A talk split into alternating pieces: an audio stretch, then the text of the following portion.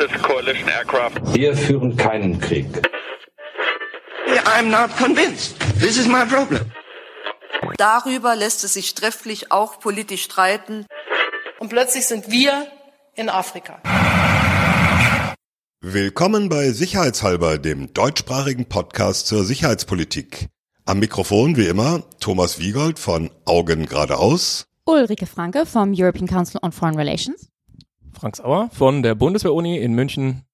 Und Carlo Masala, ebenfalls von der Universität der Bundeswehr in München. Wir zeichnen diese Folge eine Spezialfolge auf im Rahmen der Münchner Sicherheitskonferenz, die in diesem Jahr vom 14. bis zum 16. Februar stattfand. Und wir freuen uns sehr über einen ganz besonderen Gast am Rand dieser Sicherheitskonferenz, den Generalinspekteur der Bundeswehr, General Eberhard Zorn. Willkommen, Herr Zorn, schön, dass Sie da sind. Ja, einen wunderschönen guten Tag an alle. Herr Zorn, jetzt müssen wir den Lesern, äh, Herr Zorn, jetzt müssen wir den Hörern, lacht nicht, ich habe auch Leser. Herr Zorn, jetzt müssen wir den Hörern, die in diesem ganzen Bundeswehrdetails nicht so drin stecken, vielleicht vorsichtshalber kurz erklären. Generalinspekteur ist was? Ja, Generalinspekteur ist der oberste Soldat der Bundeswehr, damit also Vorgesetzter von allen Soldaten. Äh, in zweiter Funktion unterstehen mir alle Einsätze, also alle Auslandseinsätze der Bundeswehr. Äh, in dritter bin ich der militärische Berater der Bundesregierung.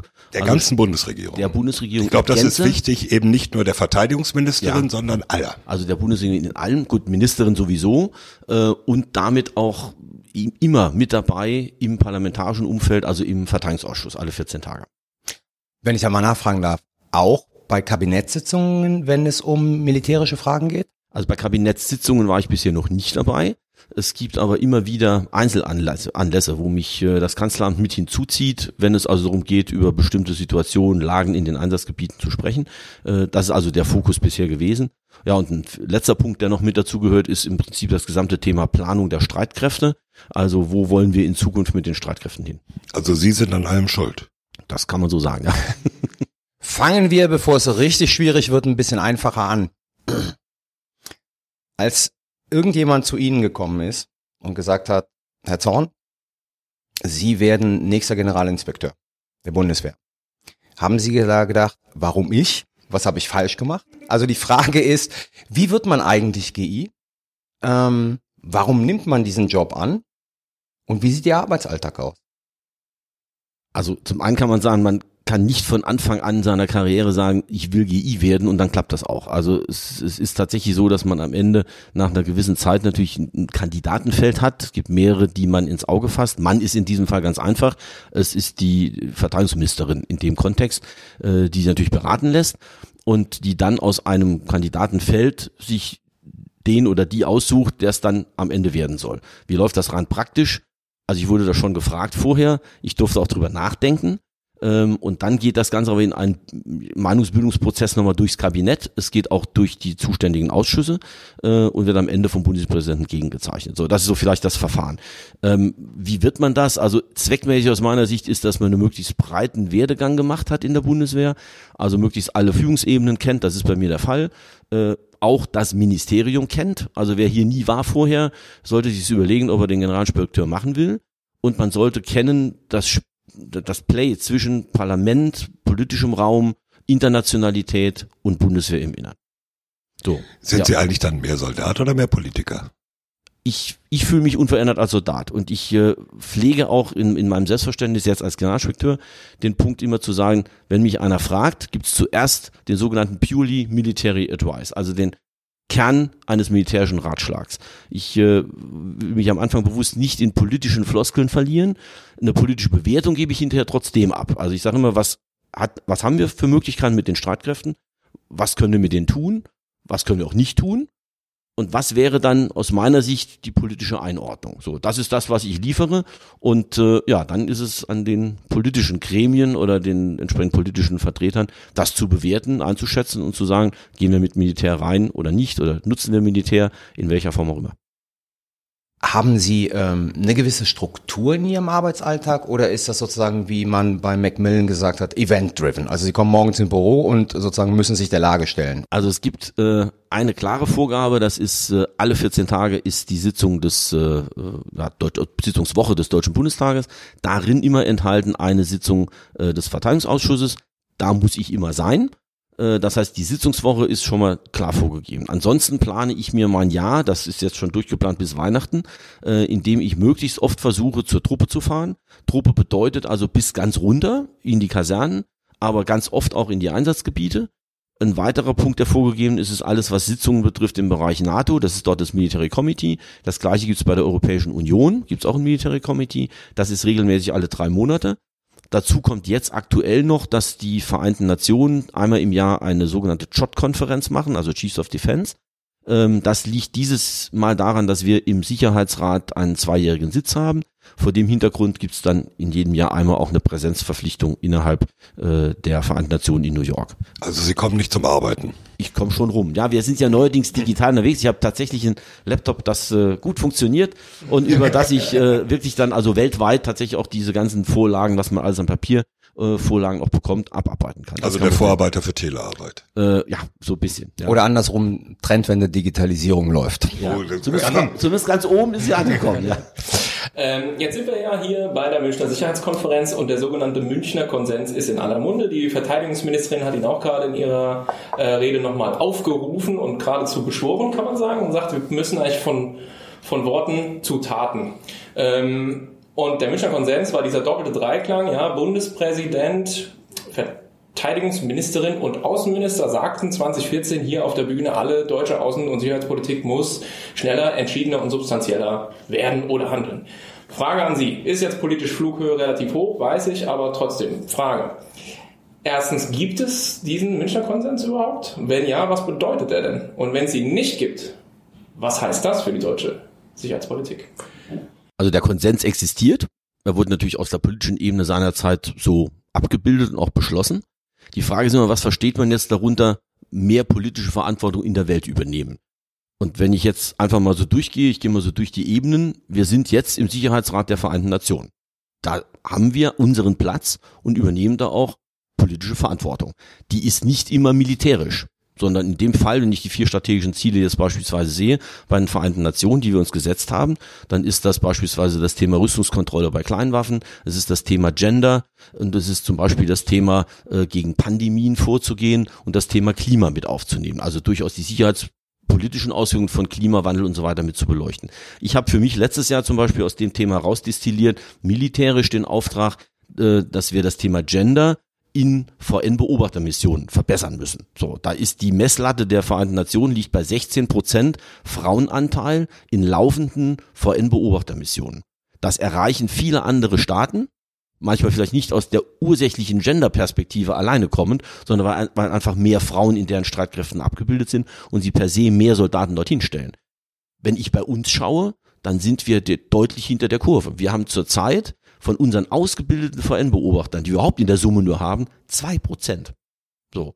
Und in den Einsätzen, können Sie ausrechnen, ist das dann in, in einer einstelligen Zahl. Aber es ist wahrscheinlich eine Frau dann. Ja, oder zwei. Also das ist wirklich wenig. Und ich habe aus dem Grund, letztes Jahr war das ein Thema äh, bei der CHOT-Sitzung, bei der wir waren.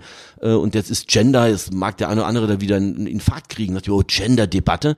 Die Vereinten Nationen mit allen Chefs der Verteidigung haben das dort einvernehmlich beschlossen. Das heißt, die, die weltweite Gemeinschaft sagt, wir brauchen in solchen VN-Beobachtermissionen mehr Frauen. So. Ich habe daraufhin anschließende Weisungen rausgegeben an alle. Äh, wir haben ja bei uns auch das Freiwilligkeitsgebot, um in so einen Einsatz zu gehen, um die Frauen, die wir haben, dazu zu motivieren, das mal in Erwägung zu ziehen und zu machen. So, wir kommen jetzt ganz langsam so ein bisschen voran. Die 16 Prozent werden wir de facto so nicht erreichen, weil ja der Querschnitt bei uns 12 Prozent Frauenanteil ist. Aber wenigstens mal so ein paar mehr würde uns gut zu Gesicht stehen. Also das ist zum Beispiel ein Teil. Ähm, ja, Ja, aber das ist ja dann auf dieser sehr hohen Flughöhe. Ich will auch mal nachhaken. Also ähm, wir reden sowieso nochmal über Bundeswehr und Gesellschaft vielleicht ein bisschen später, aber das passt jetzt ganz gut. Also Sie haben jetzt schön geschildert, dass es quasi einen interministeriellen Konsens gibt es. Aber was ist denn mit dem Konsens zwischen, sagen wir mal, außensicherheitspolitischer Elite und der Bevölkerung in Deutschland? Haben wir da auch einen Konsens oder haben wir da nicht weiterhin eigentlich ein relativ großes Delta und eine Schwierigkeit, Einigkeit herzustellen? Erstmal darüber, vielleicht dass mehr Verantwortung übernommen werden muss, vielleicht da mag der Konsens noch existieren. Aber wie wollen wir das denn ausgestalten? Was wollen wir denn tun? Wie wollen wir handeln? Was sind unsere Ziele und wie überprüfen wir, ob wir die auch erreicht haben? Wie stehen wir da aus Ihrer Sicht? Also ich glaube, das Thema Auslandseinsätze und deren Akzeptanz, also militärisch gesehen, in der Bevölkerung ist unverändert ein sehr umstrittenes Thema. Also wir haben hier, glaube ich, keine, äh, wie in Frankreich, mehr als 80-prozentige Zustimmung zu unseren Auslandseinsätzen. Das bedarf immer aus meiner Bewertung einer sehr hohen kommunikativen Leistung gegenüber der Bevölkerung zu erklären, warum sind wir in den Auslandseinsätzen. Jetzt könnte man sagen, das Parlament stimmt ja für diese Auslandseinsätze, das ja. Äh, dennoch sehe ich schon, dass zwischen Bevölkerung, wenn man den Umfragen folgt und dem, was das Parlament beschließt, doch durchaus noch Handlungsbedarf ist und ein Erklärbedarf besteht. Wenn ich ins Parlament gucke, da kann ich nur sagen, die stehen hinter den Einsätzen, was die Abstimmungsergebnisse betrifft. Und ich glaube, dass wir auch jetzt mit dem roten Faden, der sich durch alle Einsätze durchzieht, nämlich dass wir mehr ertüchtigen, dass wir ausländische Streitkräfte äh, ausbilden und sie dazu befähigen, ihre eigene Sicherheit zu erbringen, dass wir damit, glaube ich, schon eher eine Akzeptanz bei der Bevölkerung haben, als wenn es um sogenannte robuste Mandate geht oder um, äh, sagen wir, Antiterrormandate oder ähnliches. Haben wir auch zurzeit keine. Aber äh, ich glaube, da ist in der Gesellschaft noch ein bisschen was zu tun. Wenn wir das machen wollten, da muss Überzeugungsarbeit geleistet werden und Information betrieben werden. Anders als sozusagen in der Vergangenheit sind Sie ein Generalinspekteur, der die Öffentlichkeit sucht, viel stärker. Stellen Sie da sozusagen eine Veränderung auch fest, was Diskussionskultur, also Sie suchen ja nicht nur die Öffentlichkeit mit Blick auf die Soldaten und Soldatinnen, das ist ja ohnehin äh, sozusagen part of the job description, sondern Sie suchen die Öffentlichkeit ja im Sinne von Gesellschaft. Ähm, wie ist Ihre Erfahrung da aus den Diskussionen? Vielleicht, wenn ich da direkt einhaken darf, weil ähm, Carlo sagt so, so schön, Sie suchen die, äh, die Öffentlichkeit. Sie sind ja zum Beispiel auch auf Twitter aktiv, äh, wie ja jetzt auch immer mehr äh, Soldaten und Soldatinnen. Wie, was ist denn da eigentlich die Überlegung hinter? Also ich habe mir, als ich das wurde, vor anderthalb Jahren Generalspektor, habe ich überlegt, bei dem Thema Kommunikation deutlich offensiver ranzugehen. Traditionell werden wir eingeladen, also Generalität, ähm, von ja, Reservistenkameradschaften, von äh, Clausewitz-Gesellschaft, Atlantische Gesellschaft, also von denen, die sich mit Sicherheitspolitik sowieso auseinandersetzen. Da gehe ich auch gerne hin. Da sind auch Multiplikatoren, mit denen kann man diskutieren. Sie finden dort aber sehr häufig nicht zwingend die wirklich völlig kritische Gesellschaft wieder vor. So. Das sind die Experten. Das ist ähnlich hier wie bei der Münchner Sicherheitskonferenz. Da treffen Sie natürlich alle die, die im Themenstoff drinstehen. Das geht sehr ins Fachliche. Sie predigen vor den Gläubigen. So bisschen in der Art. Also habe ich versucht, überall dort, wo ich eingeladen werde, ich kann mir schlecht aufdrängen, äh, auch hinzugehen, außerhalb dieser eben genannten Kreise. Was sind das für Bereiche, die mich bisher erreicht haben? Es ist häufig aus dem Bereich der Wirtschaft, also Unternehmensvertreter aller Ebenen, Mittelstand, äh, Wirtschaftsjunioren, ganz interessant. Und was jetzt zunehmend hinzukam, sind Universitäten. Also ich war jetzt schon äh, in Mannheim, in Mainz, ich war in, äh, in der RWTH in Aachen. Äh, also insofern gab es da schon welche. Ja. Also nicht Zivilklauseln, sondern die Universitäten laden ja, spezifisch ein. Mich als Generalspektor. Und ich sag mal, ganz besonders positives äh, äh, ja, Event hatte ich da äh, an der RWTH in Aachen äh, wo ich eingeladen war am, am Nachmittag zu einer Diskussion Cyberbedrohung und Fake News. Also erstmal eine Wahrnehmung, wir sind weg von den klassisch militärischen Themen, sondern mehr so von den modernen Bedrohungslagen. Das war das eine. Ich komme dorthin, schilder ich mal so volle Gesamtaula, ich glaube 300, 400 Gäste insgesamt. Und der Professor, der das leitete, fakultativ, äh, äh, also fakultätsübergreifend, eröffnete dort mit den Theorien von Clausewitz, von Sun Tzu und Moltke. Ich kam dahin, da war ich erstmal überrascht. Ich habe es nicht erwartet. Riesiges Echo bei den Studierenden dort. Dann kam ich und habe einen Vortrag gehalten zu Fake News und Cyberbedrohung und so weiter. Und dann hatten wir wirklich eine tolle, einen tollen Austausch dort ganz klasse. Und danach gab es noch so eine Art Pro-Seminar, würde ich das mal nennen. Also 50, die sich nochmal extra gemeldet haben, mit denen ich dann nochmal zwei Stunden im Hörsaal diskutiert habe, nicht nur zu dem Kernthema, sondern Bundeswehr insgesamt. Wirklich ungeheuer großer Zuspruch, der, den ich bei der RWTH, die eine sehr technisch orientierte Universität ist, so zunächst mal gar nicht erwartet hätte. Total klasse. Mit dem Effekt, dass jetzt für dieses Jahr wiederum die Fakultätsleiterin dort auf mich zugekommen und sagte, hey, wir hätten noch mal ein neues Projekt, wollen Sie mitmachen? Also das finde ich total spannend. Äh, Ähnliches hatte ich unlängst mit so einer Young Leader Geschichte hier in Berlin, also hier in Berlin. Äh, wo wir auch dann äh, ja Leute, die kurz vorm Studium standen, nach, nach der Schule, kurz vorm Studium, ebenfalls zu solchen Diskussionsrunden hatten. Und da merkt man, dass das Thema Sicherheitspolitik, sicherheitspolitische Wahrnehmung mit modernerem Blick, also die gucken auf eben just Cyberraum, Cyberbedrohung. Die gucken auf die Frage äh, Sicherheit im, in, in der Seefahrt, in, in der Handelsschifffahrt und so weiter. Also Dinge, die aktuell den Leuten Sorgen machen. Dahin gucken die bis hin zur Frage Umwelt, was macht, was verursacht Klimaschaden, was heißt das für sicherheitspolitische Fragen? Die Fragen kommen aus dem jüngeren Das Bereich stärker. würde ich jetzt auch gern wissen. Es gibt ja immer den Vorwurf, Militär ist mit der größte Umweltverschmutzer. Allein schon, ja, weil sie so viel Sprit verbrauchen und so oft durch die Gegend fahren und so ein Leo, äh, der hat den Tankinhalt von, weiß ich nicht, wie viel Kleinwagen. Was sagen Sie denn auf so eine Frage? Ja, das ist natürlich ein Punkt, also beim Leo ist es schwierig. Mit dem kann ich weder Sprit sparen noch sonst was. äh, und der wird nicht grün. Das, der, das, der wird deswegen nicht grüner. Ja, Also wir, wir haben tatsächlich ja bislang bei all den Rüstungsprojekten nirgendwo irgendwelche Dinge drin, die nun äh, dem Thema Umweltverschmutzung äh, nachkommt. Ich glaube auch nicht, dass jetzt die Bundeswehr die, der größte Umweltverschmutzer ist. Da gibt es sicherlich Statistiken, die das besser nachweisen. Also da, das ist ein Thema, ja, da kann man sagen, wir geben uns Mühe bei Neuprojekten, die dann eben den entsprechenden Auflagen der Straßenverkehrsordnung zumindest entsprechen. Äh, das ja.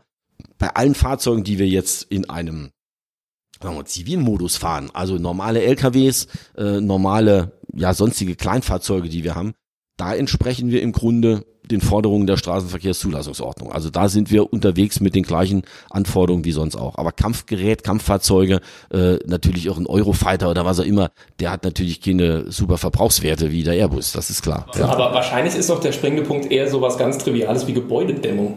Also da würde ich vermuten, ist sogar der Footprint noch viel größer als beim Leopardpanzer, der halt ab und an mal irgendwie da durch die Gegend fährt. Wird da was konkret gemacht? Also ja, also das kann ich tatsächlich bestätigen. Also wir haben äh, in, in allen Bereichen, wo wir eine Sanierung von Gebäuden vornehmen, äh, entsprechen wir hier zu Hause unseren äh, Forderungen nach, nach Wärmedämmung und äh, Energieeffizienz.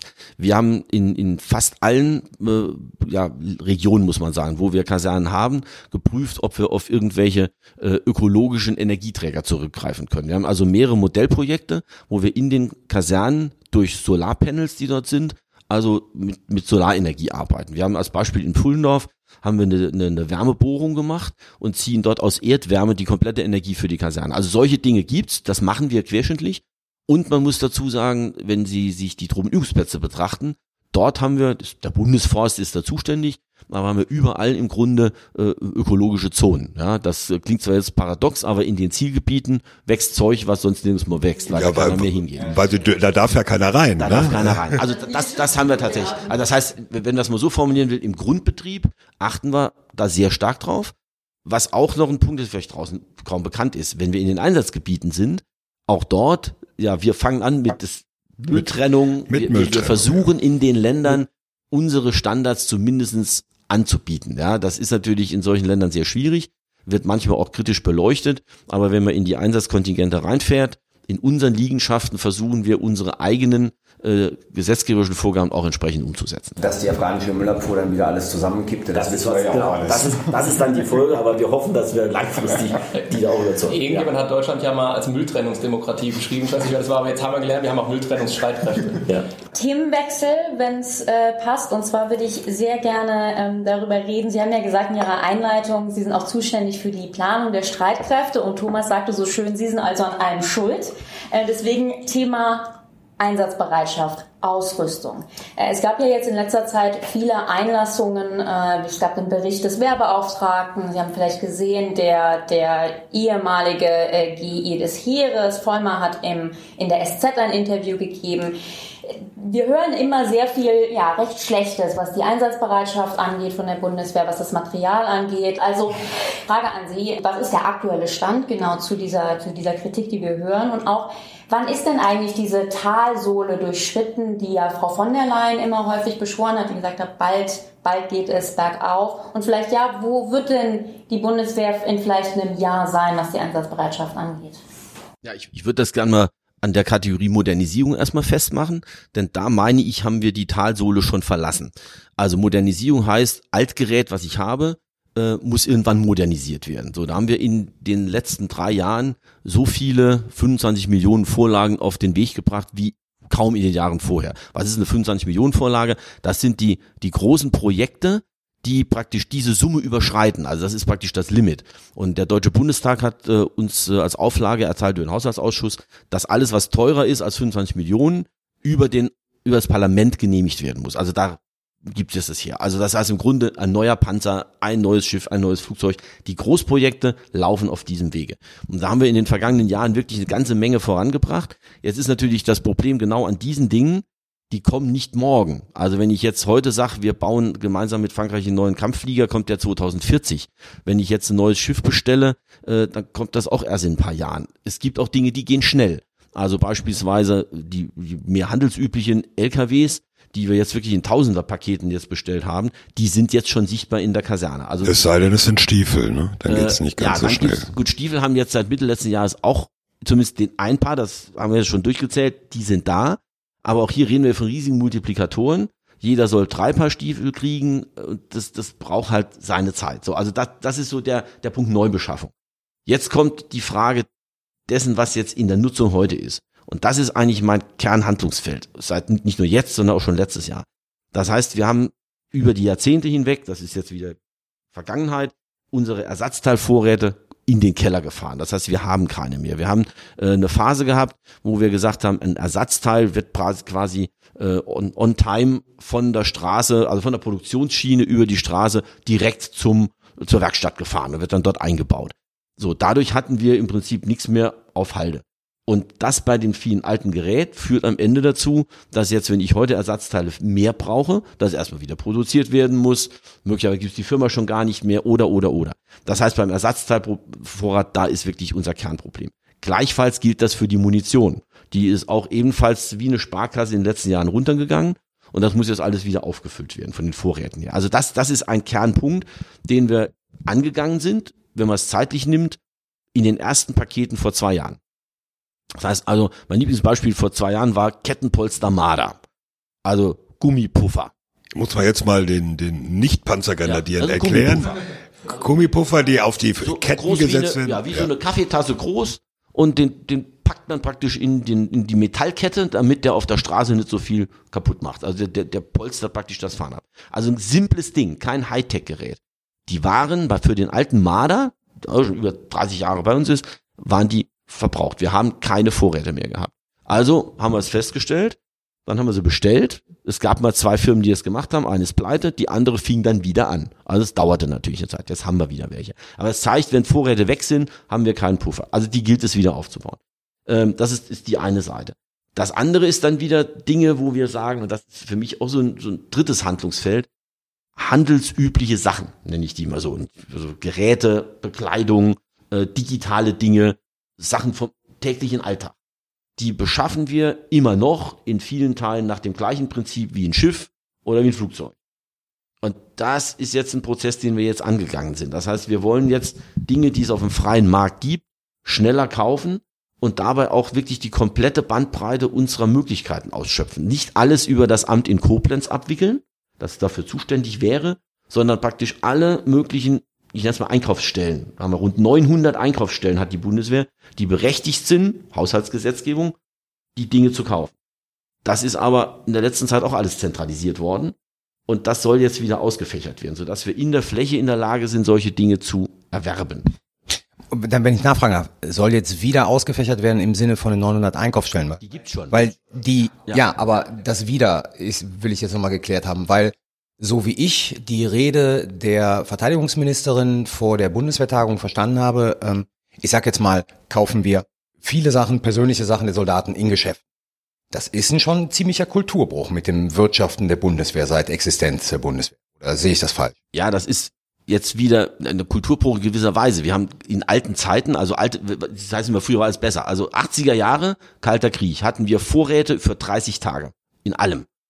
Und wir konnten auch schon damals, wir haben das genannt, dezentral beschaffen. Also sprich, an jedem Standort gab es eine Bundeswehrverwaltung, die das äh, realisiert hat. Die hat also vor Ort kleine Rahmenverträge gehabt und darüber konnte alles gekauft werden, was vor Ort not wäre. Auch das Ersatzteil. Also dass der örtliche Lieferant für ein Fahrzeug, also der Zulieferer, hat uns die Ersatzteile da geliefert. Und das haben wir über die, die Sparphase dann hinweg zentralisiert und haben diese Be Berechtigungen weggenommen. Wir haben auch diese Verwaltungsstellen pro Standort auch aufgelöst, dann auch diese dann zentralisiert. ja, oder gleich den ganzen Standort und, aufgelöst. Ja, oder, oder das hatten wir auch so. Aber das heißt, da war Zentralisierung angesagt. Und das wollen wir im Grunde jetzt wieder zurückdrehen, dass wir mehr Verantwortung wieder in die Fläche hineinkriegen.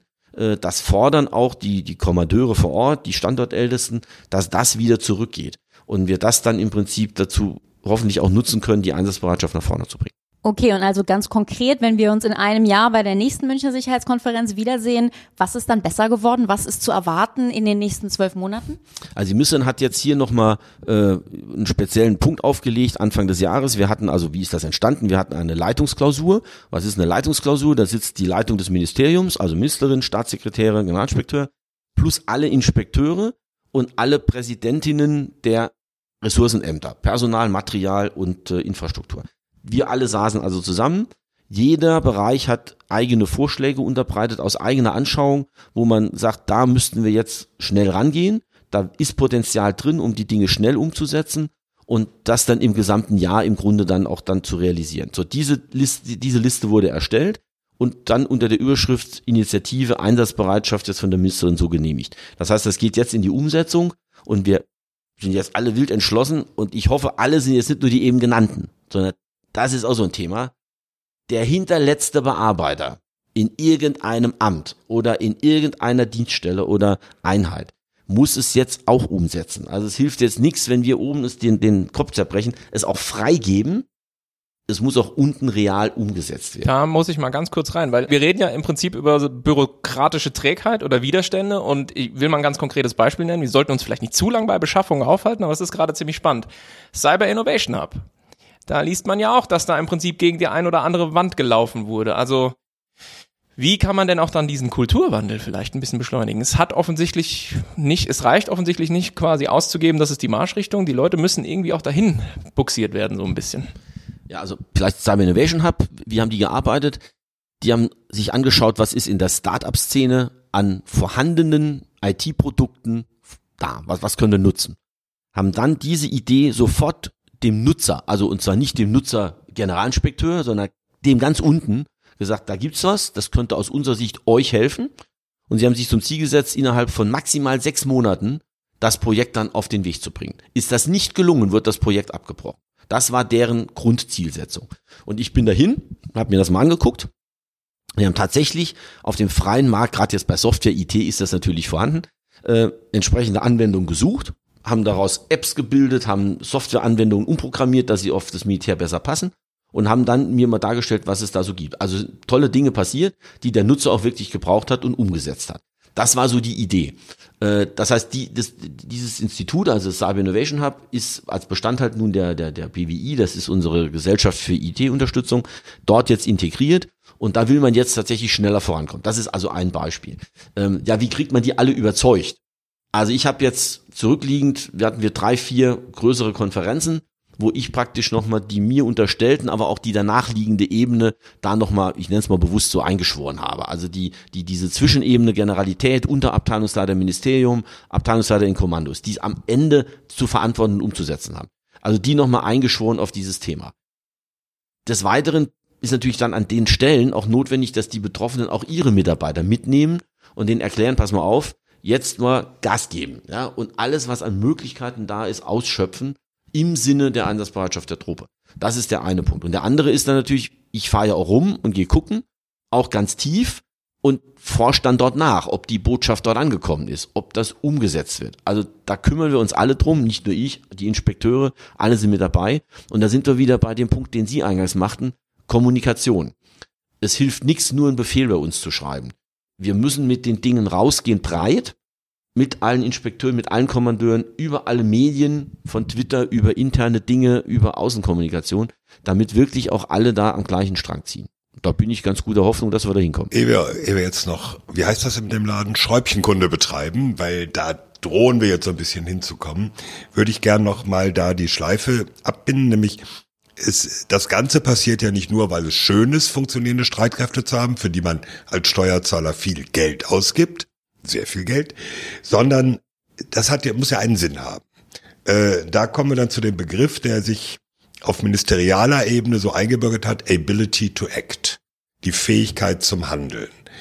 Ähm, Fehlt es denn nur jetzt an der richtigen Beschaffung im Bundeswehrdienstleistungszentrum hinter Tupfingen oder ist für diese, diese Handlungsfähigkeit, wo steht da die Bundeswehr? Jetzt, jetzt nicht nur materiell, Es ist ja mehr, ist ja auch Mindset dabei.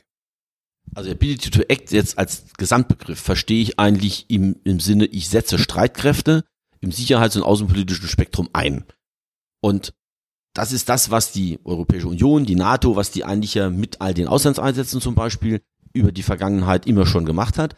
Beziehungsweise, wenn ich jetzt an Landesbündnisverteidigung denke, also nach Wales, äh, was tun wir in diesem Jetzt, Kontext? Entschuldigung, wir, wir erklären, Klammer auf, Wales war ein NATO-Gipfel im Jahr 2014 nach den Ereignissen der Ukraine, ne? Ja, ja. ja. Und mit der Festlegung auf die berühmten zwei Prozent. Genau. Das muss man. Ja. Und im Kontext danach, und, und das, das ist eigentlich für mich schon der Beleg, dass wir Einsatzbereitschaft und Forderungen erfüllen, haben wir reagiert. Wir haben also unsere Truppen gestellt ins Baltikum. Wir haben also seitdem, seit dem Beschluss, äh, durchgängig Truppenteile im Baltikum stationiert, um dort eben das Thema Abschreckung, also eine Ja, Philosophie der klar. NATO unterzubringen. Äh, Im Bereich der Europäischen Union gibt es äh, die European Battle Group als Die Beispiel bisher noch nie eingesetzt nie eingesetzt wurden, war, ja. aber es ist eine Reservekraft, wenn man so will. Auch da leistet Deutschland seit vielen, vielen Jahren immer wieder entsprechend seinen Beitrag. Wir füllen komplett auf. Äh, Wir sind im Bereich der Auslandseinsätze unverändert. Alles, was wir zugesagt haben, stellen wir. Das heißt also alles, was Auslandseinsätze, Landes- und, äh, und Landes- und Bündnisverteidigung, Verpflichtungen gegenüber der NATO in allen Facetten äh, besteht, erfüllen wir komplett. Wie machen wir das? Das ist vielleicht der Knackepunkt. Jetzt kommen wir zur Operation Läusekamm, ne? Genau, das heißt in allen Bereichen. ja, es ist, ist so ähnlich. Also in allen Bereichen stellen wir im Grunde entweder Einzelpersonal, nehmen Sie Mali, wo wir Ausbilder stellen. Die kommen nicht alle aus einem Verband, die kommen querfeldein durch die ganze Bundeswehr. Wenn man sich betrachtet, letztes Jahr die Bereitschaftskräfte für die NATO, diese berühmte Speerspitze, haben wir zusammengesetzt aus allen möglichen Einheiten der Bundeswehr, querfeldein. Damit haben wir der NATO das gestellt, was sie wollte. Klammer auf, der NATO ist es völlig egal, aus wie viel Einheiten wir das zu, zusammenstellen. Sie stellt es ja NATO-seitig auch multinational so zusammen. Da ist es denen auch egal. Hauptsache am Ende stehen dort eine Kampfbrigade mit 5000 Mann. Das ist das Ziel der NATO. Wie wir das national machen, ist nicht deren Problem. Für uns ist es aber ein erheblich hoher Aufwand, das so zu betreiben. Leichter wäre es, ich könnte voll aufgefüllte Brigaden nehmen und sie geschlossen dahin bringen. Das ist jetzt unser Ziel für die Zukunft und da wollen wir hin. Aber insofern kann ich nur sagen, Ability to Act, militärisch, wir stellen das, was wir stellen müssen oder was unser politischer Auftrag ist.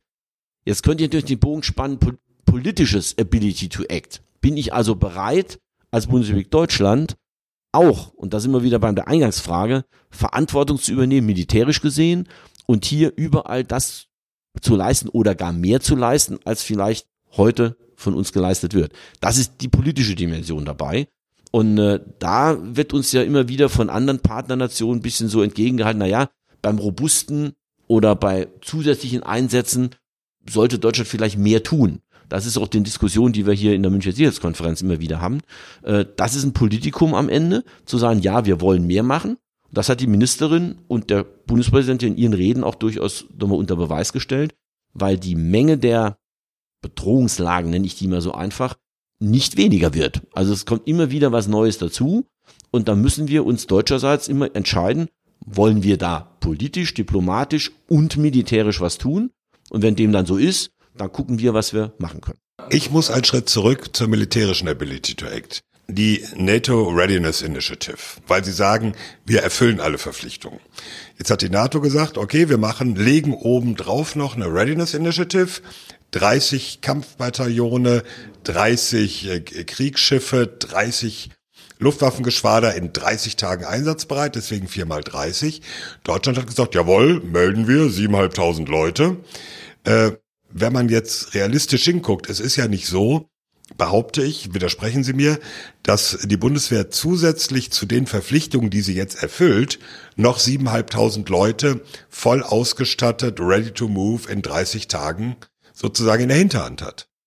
Vielleicht, wenn ich ja noch hinzufügen kann, ist nicht das grundsätzliche Problem bei den vielen Verpflichtungen, die nicht nur die Bundesrepublik Deutschland hat, sondern auch andere Staaten im Rahmen vieler multilateraler Organisationen, dass letzten Endes, wir haben nur ein Single Set of Forces.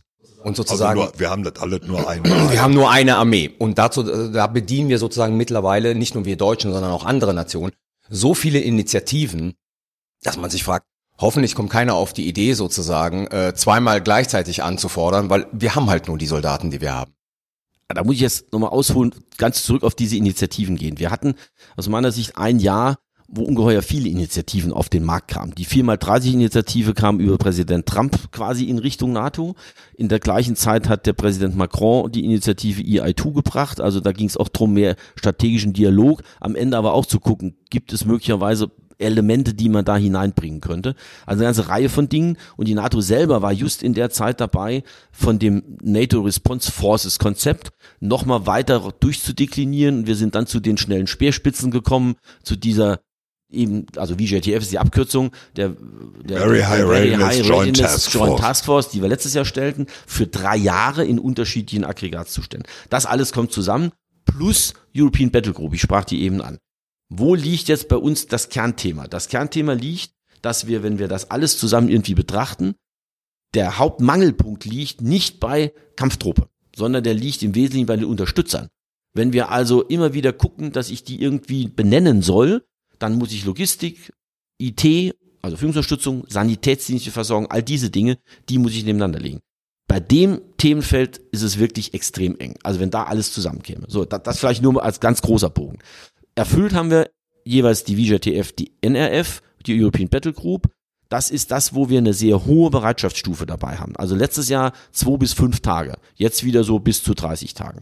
Was ist jetzt im Gegensatz dazu die NRI? Also das ist die NATO Readiness Initiative mit diesen 4x30. Wir haben dort unseren Anteil. Also wir benennen jetzt keine 30 Bataillone, sondern wir benennen unseren Anteil, den wir NATO-seitig an dem Fähigkeitsprofil haben. Das sind Wir sind roundabout drei 10 Bataillone, ne? 10 Prozent, ja, zwei bis drei Bataillone. Und da ist jetzt aber so, da hat die NATO, weil natürlich alle Länder das gleiche Problem haben, hat jetzt bei der NRI keine Auflage hinterlegt, in welcher Zeit die alarmiert werden müssen. Das ist schon mal das eine.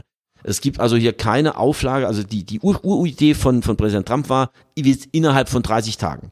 Die in der Umsetzung durch NATO galt die aber nur im Jahr 2019. Alles zum So. Glück vorbei, ne? Das war, das war, das war für NATO insgesamt prima. Hat jemand sehr genau nachgelesen und gemerkt, ah, Also das war im letzten Jahr.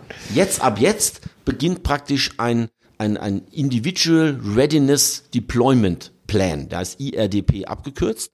Und da folgt im Prinzip jetzt das Thema der Bereitstellung der, der NRI-Kräfte exakt dem Fähigkeitsaufwuchs der NATO. Die NATO hat ja einen Plan und unsere heißt dann entsprechend eigener Streitkräfteplan bis 2031 wie lange wir brauchen dürfen, um diese Fähigkeit zu erreichen. Wir folgen also da den NATO-Vorgaben. Und genau in den hinein ist jetzt praktisch diese NRI hineingearbeitet worden. So, das bedeutet jetzt Folgendes in der Praxis. Wir haben also jetzt beispielsweise bei, äh, beim Heer, kann man es leicht machen, zwei Kampftruppenbataillone benannt, und zwar im heutigen Ist-Zustand. Also ohne Marder oder Ja zu doch. Marder haben die. Also die haben Äh, das, was sie heute haben. Also zu wenig Schützenpanzer, zu wenig Nachtsichtbrillen, Ja, also in- 80 in- in Prozent des Zustand, genau. Personals. Genau. Also äh, wie, wie, wie es da steht. Die sind, die sind aber nicht eingebunden in eben die eben genannten Dinge, sondern die sind da, wie sie sind.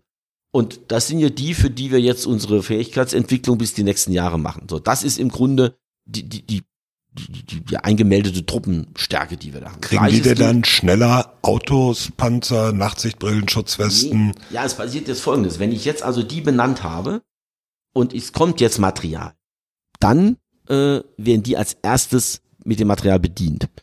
Und das ist dann im Prinzip ein Fatalproblem. So, das heißt also, die werden jetzt als erstes genommen, aufgefüllt und dann geht das weiter.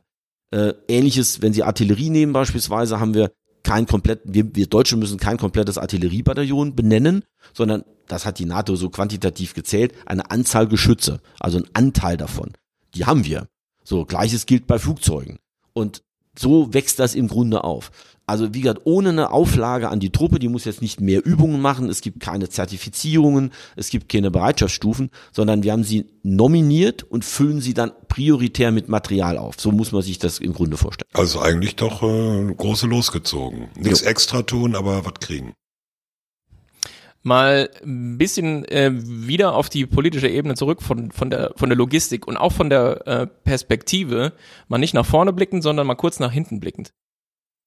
Haben wir die richtigen Lehren aus Afghanistan gezogen? Ist ja nicht so, dass die Bundeswehr nichts gemacht hätte in den letzten irgendwie rund 20 Jahren. Ich sage Ihnen konkret mal, warum ich das frage. Meine Sorge ist so ein bisschen, dass wir uns jetzt sehr darauf fokussieren, handlungsfähiger zu werden, handlungswilliger zu sein. Setzen wir uns die richtigen Ziele? Fragen wir uns in ausreichendem Maße in Deutschland, was sind eigentlich die Ziele, die wir erreichen können, die wir, wenn wir militärisch tätig werden wollen, auch wirklich militärisch erreichen können? Für was ist Militär das richtige Instrument? Haben wir darüber irgendwie einen Verständigungsprozess? Ja oder nein? Äh, oder ja, äh, sind das vielleicht Lehren, die aus, aus Afghanistan nicht gezogen wurden? Weil ich glaube, in Afghanistan hatten wir am Ende alle Ziele und keins. Also wir haben da Brunnen gebohrt und Mädchenschulen gebaut, aber auch gekämpft und es wurde gestorben und so weiter. Wann wollen wir militärisch tätig werden? Mit welchem Ziel? Und ähm, wie kriegen wir da einen vernünftigen Prozess rein, der eben auch die Bevölkerung mit reinnimmt?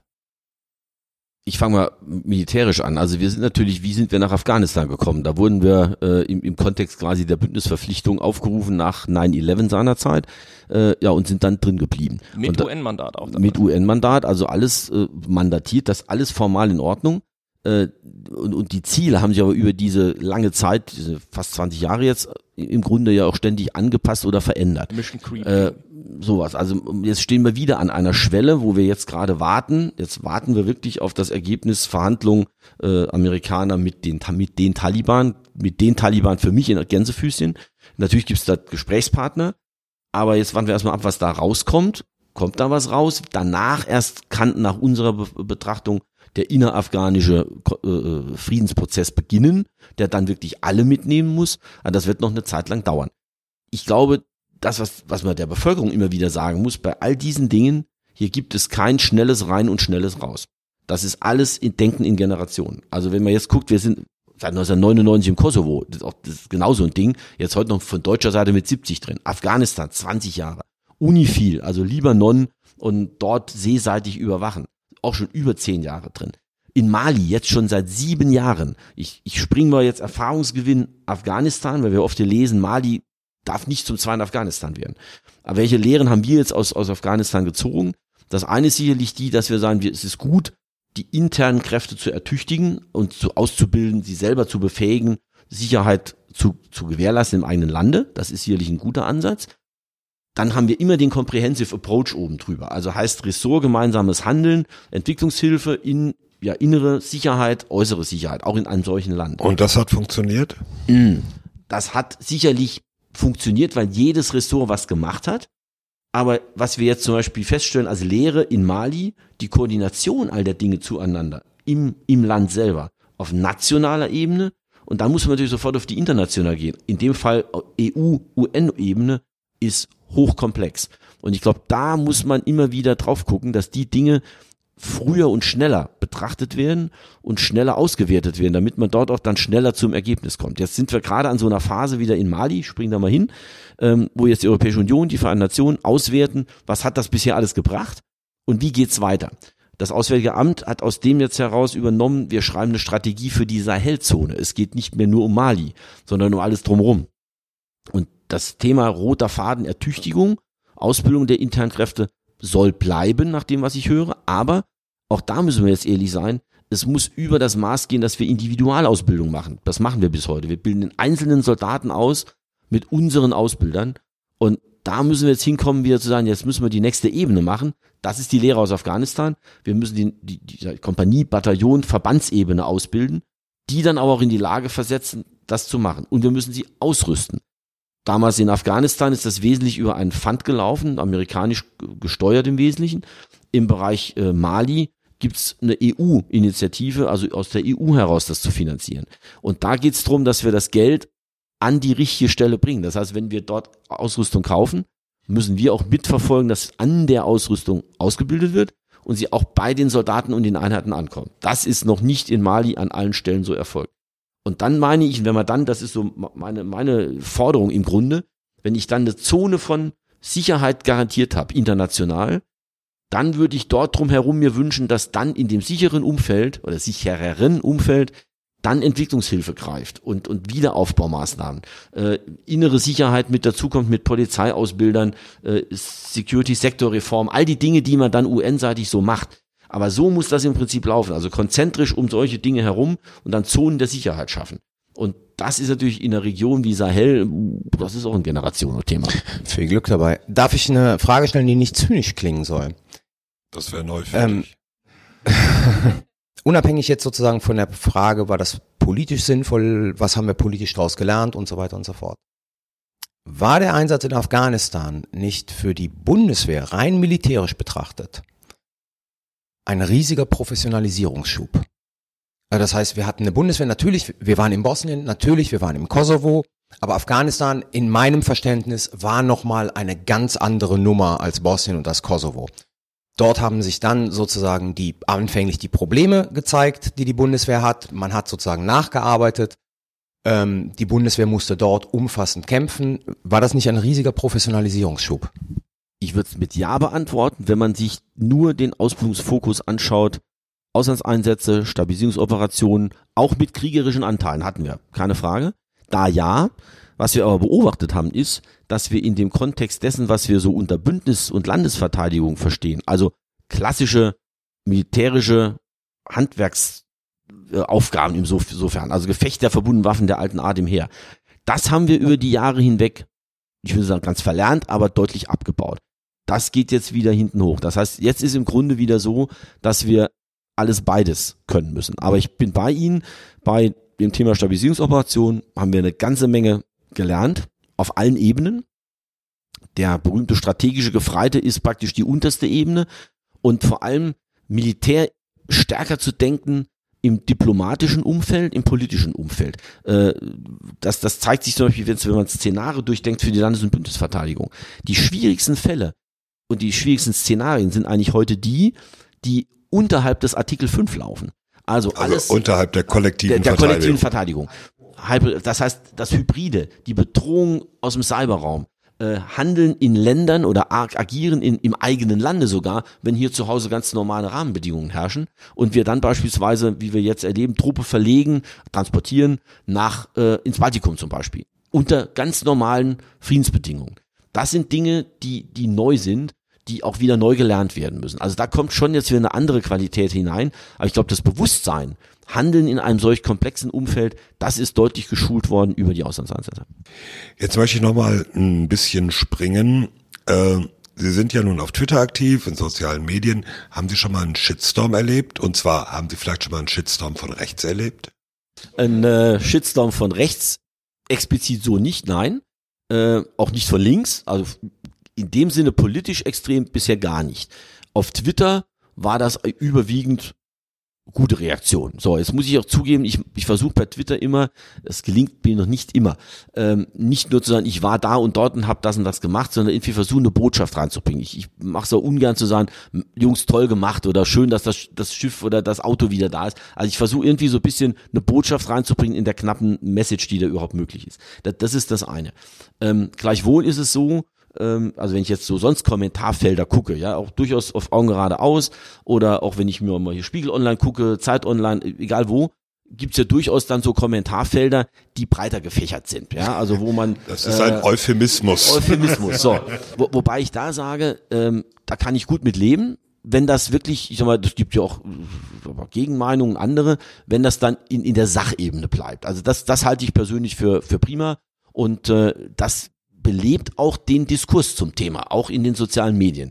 Und äh, da kann ich gut mit leben. Das Einzige, wo ich immer sage, wo man, glaube ich, selber sich an der Nase packen muss, wenn man da sowas schreibt, als Kommentator im weitesten Sinne, äh, dass man eben die, die, die, die guten Sitten und so die persönlichen Anfeindungen oder so, so Bashing oder hast mir jetzt habe ich ja noch nie welche gelesen, aber so Bashing gibt's ab und zu mal dass man sich das einfach vorher überlegt, ja, und sagt, hm, ist das jetzt eigentlich wert, äh, dass man da so unter die Gürtellinie schießt. Das ja, ist das meine Frage hat natürlich den Hintergrund, das haben Sie geahnt.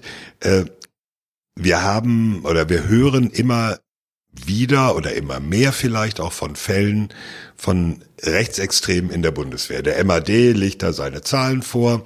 Es gibt inzwischen die Sicherheitsüberprüfung für alle, die neu in die Truppe kommen. Äh, es gibt Probleme. Das, das ist ja unbestritten.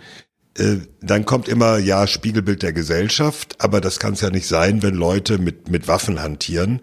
Tut die Bundeswehr eigentlich genug, um solche Leute von den Waffen fernzuhalten? Wir reden jetzt wirklich über den rechten Rand, der auch gefährlich wird. Darf ich vielleicht noch eine äh, Frage dann hinzufügen? Ähm, ich glaube, das war der letzte Bericht des MADs äh, über die, die Zeit 2014 bis 2019, wie viele Fälle da sozusagen untersucht wurden und wie viele Soldaten aus der Truppe entlassen wurden dann. Ähm, da fällt ja auf, dass die Anzahl beim KSK signifikant höher ist als sozusagen in anderen Einheiten. Gibt es dafür eine Erklärung aus Ihrer Sicht? Kommando Spezialkräfte heißt KSK. Für alle, die es nicht wissen. Ja.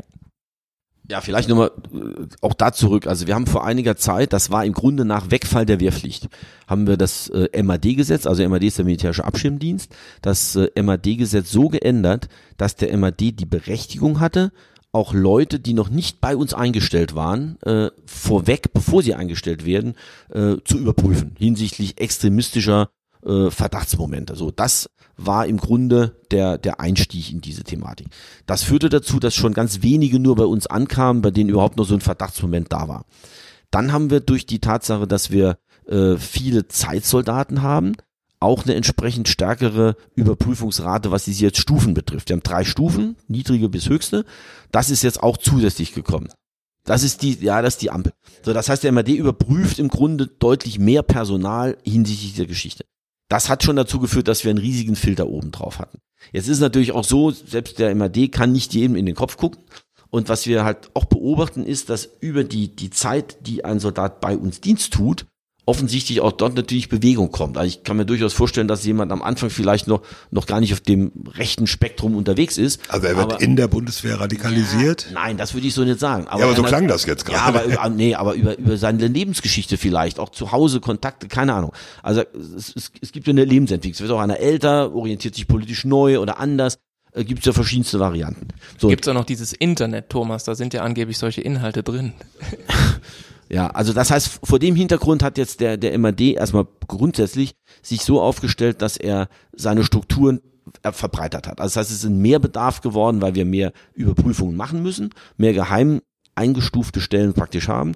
So, und über den Weg hinweg haben sie natürlich dann auch mehr festgestellt. So, warum jetzt im KSK? Ich habe tatsächlich keine, keine belastbare Erklärung dafür. Ich kann es nicht sagen. Also das KSK, kann nur sagen, ist ein, ich kenne es aus eigener Anschauung, ein klasse Truppenteil, der macht Top-Arbeit, die Leute, die dort in diese Funktion reinkommen, also als Kommandosoldat, die werden in einer Weise ja gefordert im Einstiegstest, in der Ausbildung, wie es sonst an keiner anderen Stelle bei der Bundeswehr im Grunde so ist. Kampfschwimmer noch, aber die zählen auch zu den Spezialkräften. Also insofern da, da ist schon erheblicher Fokus drauf. Und äh, wenn, wenn ich jetzt die Zahlen dort sehe, gut, es gab jetzt ein, ein Kernereignis, das war diese, die, diese ja unsägliche Verabschiedungsveranstaltung, die wir da hatten.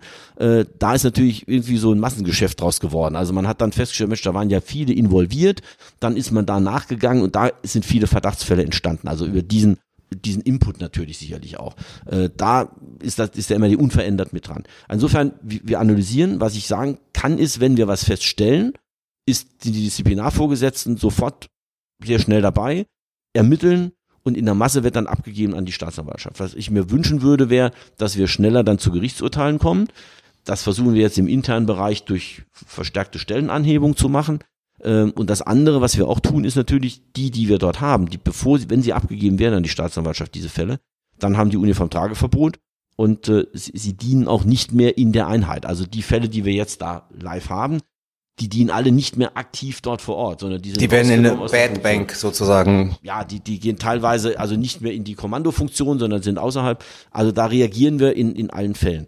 Und ich kann nur sagen, wir sind da echt wachsam und alle sind da auch entsprechend sensibilisiert, ähm, um das wirklich auch äh, auszuklammern und uns dann nicht da einer, einer Gefahr auszusetzen, die von innen kommt. Also kein rechtsextremes Netzwerk in der Bundeswehr. Der Vorwurf kommt ja Ja, regelmäßig. kommt. Äh, ich ich habe dafür keine Anhaltspunkte. So, also dass der, auch der MAD nicht äh, und und der hat jetzt alle Fälle miteinander versucht auch mal zu vergleichen. Gibt es da Parallelen? Gibt es da Zusammenhänge? Äh, alle die, die wir jetzt im Moment auf dem Schirm haben, äh, kann ich das verneinen. Thomas hat es ja am Anfang gesagt, wir sitzen hier in München bei der Münchner Sicherheitskonferenz. Äh, wir haben schon fast zwei Tage hinter uns. In einem Satz, was war das Highlight? Was hat dir am allerbesten gefallen? Und wenn Sie jetzt Macron sagen, Sie wissen gar nicht, wie glücklich Sie die Rieke machen. Nee, das würde ich nicht an einer Person festmachen. Also ich fand den heutigen Tag ausgesprochen klasse. Und zwar deswegen, weil wir heute die komplette Bandbreite gehabt haben, vom Außenminister Lavrov über den Präsidenten Macron, eigene Ministerin, äh, dann entsprechende Einlassungen aus der amerikanischen Seite, dortiger Außenminister, Verteidigungsminister, das alles zusammen. Also und die dann Bandbreite. In, ja, die Bandbreite und dann in live. Also das ist wirklich das, was es für mich ausmacht. Wir kennen ja die alle aus dem Fernsehen, muss man jetzt ja ehrlicherweise sagen. Aber sie live zu erleben, wie sie agieren, wie sie kommunizieren, wie sie versuchen auch empathisch oder weniger empathisch die Dinge rüberzubringen, das fand ich am spannendsten. Ich war komplett bei all den eben genannten heute den ganzen Tag im großen Plenum. Äh, das hat tatsächlich, ich darf so sagen, Spaß gemacht. Politik live. Das war für mich das Highlight. Schön, dafür ist die MSC ja auch da. Herr General Zorn, wir danken Ihnen recht herzlich für das Gespräch. Ah, ist der Carlos wieder so stark. Herr Zorn, danke, dass Sie da waren. Das war eines unserer beiden sicherheitshalber Spezial von der diesjährigen Münchner Sicherheitskonferenz. Es gibt auch noch ein zweites, schaut nach, mit Almut Wieland Karimi, der Geschäftsführerin des Zentrums für internationale Friedenseinsätze. Ganz herzlichen Dank an die Münchner Sicherheitskonferenz, die uns unterstützt hat und Räume für die Aufzeichnung unserer Gespräche zur Verfügung gestellt hat. Sicherheitshalber kann man überall hören und abonnieren, wo es Podcasts gibt. Wenn euch der Podcast gut gefällt, dann erzählt euren Freunden und Bekannten davon. Und wir haben in letzter Zeit viele neue Hörerinnen und Hörer dazu gewonnen. Das freut uns sehr. Genauso freut uns, wenn ihr uns fünf Sterne auf Apple Podcasts gebt. Das hilft anderen, unseren Podcast zu finden. Und wer Lust hat auf sicherheitshalber Hoodies, Turnbeutel und natürlich den Sicherheitspot, unsere Kaffeetasse, der wird in unserem Shop fündig unter shop.spreadshirt.de slash sicherheitshalber Shop. Da tut sich übrigens was und wir hoffen sehr bald bessere Preise und eine noch größere Auswahl anbieten zu können. Auf Twitter findet ihr uns unter Sicherheitspot und über E-Mails an sicherheitspot at gmail.com freuen wir uns auch immer sehr. Die nächste, die 23. reguläre Folge zeichnen wir auf am Montag, den 2. März. Wir versuchen mal etwas enger getaktet, etwas öfter zu podcasten. Wir haben viele interessante Themen und Gäste in der Mache und äh, Hörerinnen und Hörer wollen uns, glaube ich, noch öfter hören. Ein weiteres Live-Event ist auch in der Planung. Das äh, vegane Eisbärenfell für Carlo ist schon bestellt. Wer nicht weiß, was das bedeutet, der schaut auf unsere Folge zu Live in der Urania. Das war's. Es verabschieden sich Thomas Wiegold auf Twitter at Thomas-Wiegold. Ulrike Franke auf Twitter, at Rike Franke. Frank Sauer auf Twitter, at Dr. Frank Sauer. Carlo Masala auf Twitter at Carlo Masala 1. Tschüss. Tschüss. Ciao.